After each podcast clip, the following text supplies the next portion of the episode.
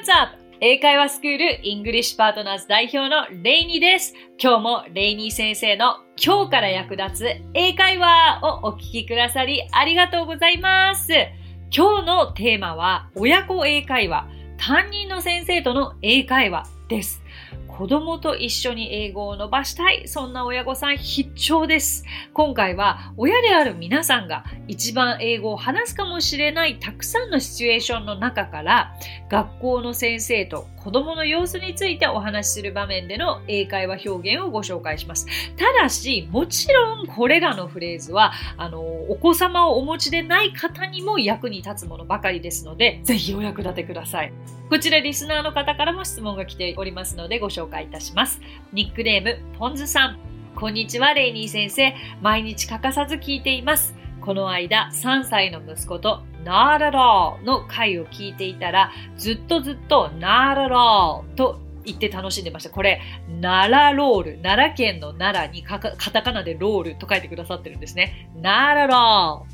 いいですね、こ。うやって親子で少しでも英語に触れていけたらなと思いました。リクエストさせてください。私たち夫婦は家族で教育移住をすることを目標にしています。まずはありえそうなシチュエーションの中でも学校の先生と子供の様子についてお話しする場面に役立つフレーズを一緒に考えてもらえませんか？例えば、学校ではどんな様子ですか？お友達と喧嘩したみたいなんですが、今日は体調が悪いのでお休みさせてください。などなど話してみたいけど、なかなか英語で何と言ったらいいかわからないです。他にも使えそうなフレーズがあれば、ぜひ教えてください。ということで、ポンズさんありがとうございます。ナラロールはちょっと衝撃です。もう空耳アワードってありましたよね、昔ね。でも、そうやって何かご自身の中で覚えやすいヒントを見つけてくださるってとてもいいことだと思いますので、はい。これは嬉しい限りですね。ならろうって、あれですかね。私、インスタグラム、あの、YouTube もやっているんですけれども、日々リールやショート動画で、あの、こう、フレーズをスラスラと言えるようになる方法というのを挙げているのですが、そこでノアラローを紹介したので、おそらくこのことをおっしゃってるのかなと思うので、もしご存知ない方、ぜひ、あの、私の SNS もチェックしていただけたら嬉しいです。さてさて、え今回のテーマは、確かにあの、親御さんが学校で先生に使えるフレーズもご紹介いたしますが、あの、全然その、なんでしょう。一般的に使える英会話でもありますので、お楽しみに。ということで早速行きましょう。まずですね、やっぱりこう、英語が話せるようになりたいというのは多くの方の目標であると思うんですけれども、じゃあ果たして何を話せるようになりたいかというのを具体的にイメージしてみることが大切なんですね。じゃあ具体的にとは一体どういうことか。まあ、今回のことで言うならば、学校の先生と親御さんの会話ということで、じゃあまずは学校への送ったところから想像してみる。これが大切かと思うんですよね。えー、お子さんに対してでも、まあ、先生に対してでも、まずは学校着きました。朝の挨拶といえば、そう、Good morning! ですよね。まあ、これはもうどなたにでも使うことができます。例えば学校で一番最初に目に入る方、まあ、これは職場に行ってもそうですけど、一番最初に目に入る方には、Good morning! How are you this morning? というふうに言えばいいのではないでしょうか。ここまで大丈夫ですよね。なんか、How are you は知っているけれど、How are you doing this morning? こんな言い方あったんだ、みたいな感じじゃないでしょうか。とても素敵な朝一のフレーズじゃないですか。How are you doing this morning? 朝の調子はどう？おすすめです。ぜひ使えるようにしてみてください。それからお子さんをじゃあ下ろしますとか送りました。お子様に対して、周りの人に対して、この一言、とても相手の気分を良くします。Have a good day! もしくは Have a great day! 心を込めて言うようにしてください。それから、えー、これはリクエストにもありましたよね。お子様が、えー、ちょっと調子が悪い、熱があるから、という表現で私が作ってみたのが、あの、週末にちょっと熱があったので、えっ、ー、と、目を見張っててもらえますか？様子を見ててもらえますか？というフレーズをちょっと長めで作ってみましたので参考にしてみてください。She had a fever over the weekend が勝手に C にしてます。娘という体です。She had a fever over the weekend わかります週末に熱があった。だからちょっと様子を見ててくれる目を見張っといてくれる ?So, could you please keep an eye on her? So, could you please keep an eye on her? というふうになります。keep an eye on で見張る、様子を見るという意味ですね。はい。で、あとは、例えばこう学校にまあ、学校の中の一日の様子はちょっと一旦置いておいて、あの、お迎えに来ましたと言いたいときには、えっと、I am here to pick up my daughter. ここでなかなかこういう一言ですよね。お迎えに来ましたって一体お迎えって何なんだろうピックアップなんだって思いますね。だから、なんか結局ピックアップだけで調べると拾うって出るんですよ。お迎えに行く、お迎えというのも出てくるかもしれないんですけど、私よく言うのが、こう単語単体で覚えても、その使い方がわからなかったら仕方ないですよ。単語は覚えられないですよ。というふうにお伝えしてるんですが、まさにそうです。こんなピックアップなんて結構使い方ややこしいんですよ。だから単体で覚えるのではなく、使い方を全部文章として覚えましょう。I'm here to 私は何々のためにここにいる。I'm here to pick up my daughter そう、pick up my daughter だけで娘を迎えに来たというふうに言えますね。So far so good? なんとなくわかりますか？なんとなくで大丈夫ですよ。一回で全て理解してほしいとは全く思ってません。ぜひまた何度も戻っていただくとか、あの、これら文字起こししているものがノートというアプリの機能にございますので、こう、目で追いながらやっていくというのもありかなと思います。で、ここからは学校の先生にご自身のお子さんの様子を聞くということになるわけですけれども、どうでしたか？ですよね。これってとっさに出てきます？でも、あなたの一日はどうだった？これって結構ありがちなフレーズじゃないですか。そういう時って何て言うか覚えてます？How was your day? ですよね。How was your day? あなたの一日はどうだった？これはちなみにお子さんが戻ってきた時にお子さんにも聞けますし、別にお子さんがいらっしゃらなくとも、同僚の方にも、ルームメイトの方にも聞くことができるとっても便利な一日を締めくくる言葉です。How was your day? さあ、じゃあここに当てはめてみましょう。How was までは一緒なんですよ。Your day を変えて、えー、娘はどうでしたか？まあ、How was my daughter? にすればいいし、別に How was she? でもいいんです。ほうほうほう、そうかって思いますよね。めちゃくちゃシンプルじゃないですか？彼女今日どんな様子でしたか ?How was she? こんな3単語できちゃいます。あとは同じ意味ですけれども少し言い方を変えると How did she do today? How did she do today? このような言い方もできます。私でももう How was she? めちゃくちゃ使いますね。私には5歳の娘がいるんですけれども、あの、英語の、まあ、ちょっとスクールとかに通っている時には、So, how was she? How did she do today? よりかは How was she? を使いますね。あとは、親御さんがお子様が学校を休みますという時、ああいうのも困りますよね。電話をしなくてはいけない。はい。でもこれらのやり取りってですね、実は私何を参考にしているかと言いますと、私が代表を務めている英会話スクール English Partners ではあのオンラインレッスンがすごく今盛んなんですけれども実は受講者様で多くの方がですね海外在住の日本人の方でいらっしゃるんですね。えー、どうして海外にいるのにって思うかもしれないんですけれども、その方たちはやはり日本語で英語のレッスンを学べることにすごくメリットを感じてくださってるんですよ。海外で英語だ、英語だけで学ぶ英語っていうのは、やっぱりその英語を学びたての方にとってみればすごく苦痛なんですよね。私もその経験があるのでよくわかります。で、そういった方々は、まさにその駐在員の奥様方が、この英語をとても知りたいですよね。あの、お子様たちは現地の学校に行って、もう英語も上達する。ご主人はもう日中はずっと現地の会社に行く。結局取り残されちゃうのが自分だけで、英語も置いてかれるのが自分だけだと。だからやっぱり英語をどうにかしたいし、学校の先生との英語がわからない。それからママ友との英語が困る。それから病気でお休みしなきゃいけないとき困る。ということで、これらのレッスンの内容を参考にさせてもらっていますので、お役立ていただければと思います。じゃあ今度、欠席とか、まあね、遅刻とかいろいろあると思うんですけれども、学校に連絡するときには、例えば、鈴木と申しますが、まあ、まあ、マリコの母ですと、ちょっと名前を入れてみました。This is Suzuki, Mariko's mother. まあ、もしくは This is Mariko's mother だけでもいいと思います。Hi, this is Mariko's mother.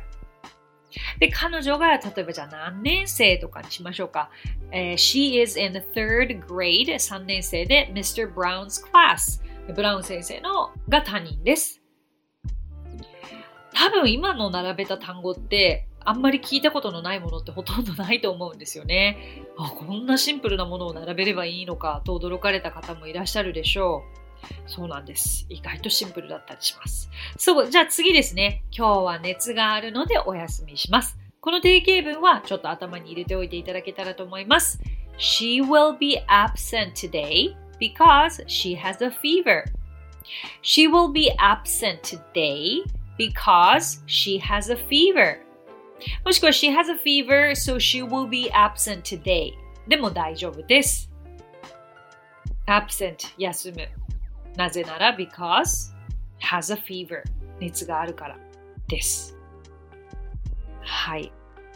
結構その文法を一からやるというよりかは、このまあもう出来上がったフレーズを見て、あ、そっかそっか、未来のこと言ってるからここ will が入るんだとか、あの、熱が出るって have a fever なんだとか、なんかこう、後付けからの理解でいいと思うんですよね。はい、まあそんなところでございます。さあ、じゃあ最後のカテゴリーになりますが、ママ友ですよね。そうそうそう。まあ、ママ友に限らず別にこれお友達を誘う時でも、その同僚、会社で同僚を誘う時にもとっても役立つフレーズです。あえて私なんかママ友くくりにしましたけど、全然あの関係ないです。どなたにでも使えるフレーズになりますが、まあ、あの、コーヒーでも飲みに行きませんかとお誘いしたいとき、まあ、よくお子さんを送った後でちょっと時間が空くからお茶をするという体を考えましたが、別にお友達を あのコーヒーに誘いたいときはこう言えばいいんです。Would you like to have some coffee?Would you like to have some coffee? とも言えますし、もう本当にカジュアルにしたければ、Do you wanna have some coffee?Do you wanna have some coffee? さっきのが Would you like to have some coffee? に対して Do you wanna have some coffee? と言えます。まあ、この違い2つ覚えておくといいのではないでしょうか。あとはこれをどんどん応用していくんですね。Would you like to have some lunch? Do you wanna have some lunch? あ、今のランチはちなみにお昼ご飯ですよね。お昼ご飯食べに行かない？ということですけど、じゃあこれをディナーにするとどうなのかとか、朝ごはんにするとどうなるか、ブランチにするとどうなのか、この辺をご自分が一番使ってみたいフレーズに応用してみてください。はい。それから、えー、週末の予定であったり、まあ予定を聞きたいときは、今週末何か予定ありますか？は、Do you have any plans for this weekend? Do you have any plans for this weekend? です。別にママ友に聞くもよし、お友達に聞くもよし、気になっている相手に聞くもよしですよ。どなたにでも使えます。で、なんか私は、例えば、うん、土曜日空いてるようだったら、I'll be available on Saturday.I'll be available on Saturday というような言い方もできますね。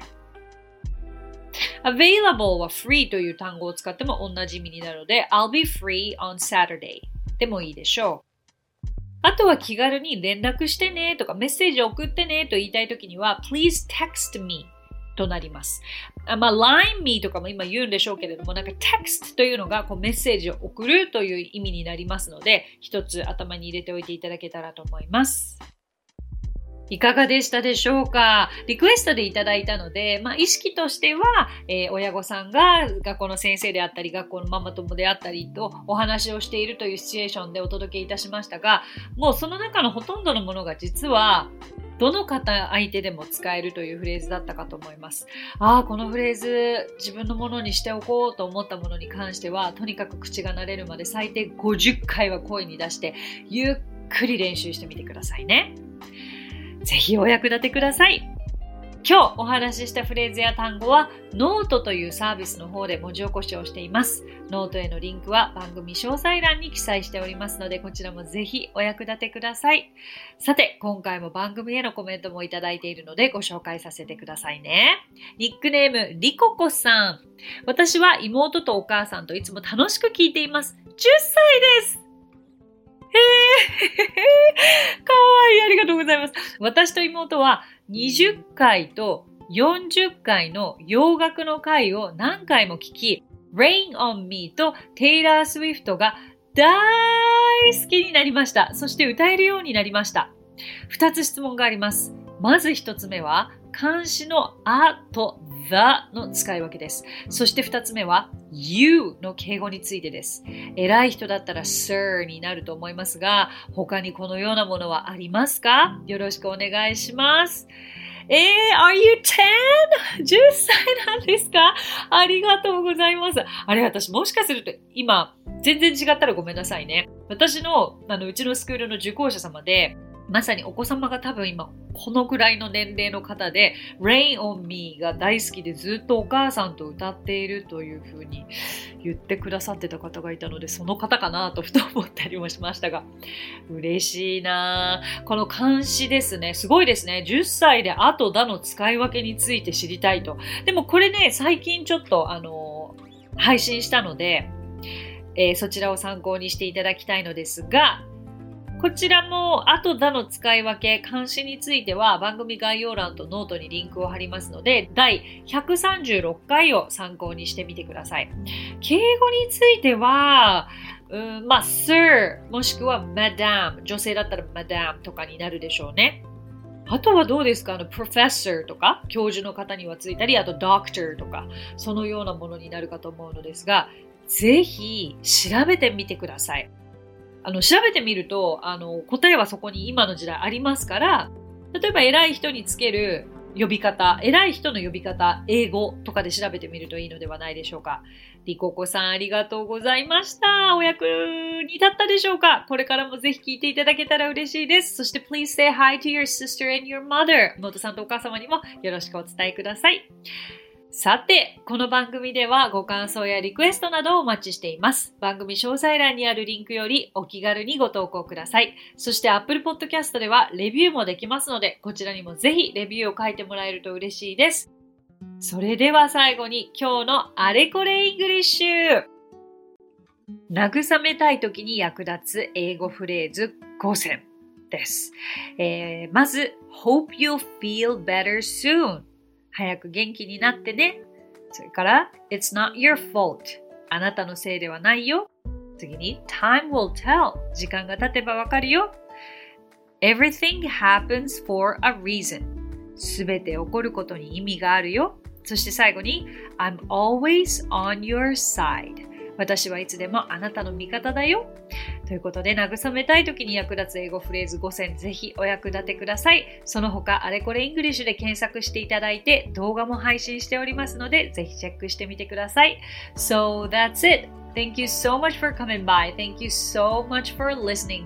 今日もレイニー先生の今日から役立つ英会話をお聞きくださりありがとうございました。皆様とはまた来週金曜日にお目にかかりましょう。So till then, bye!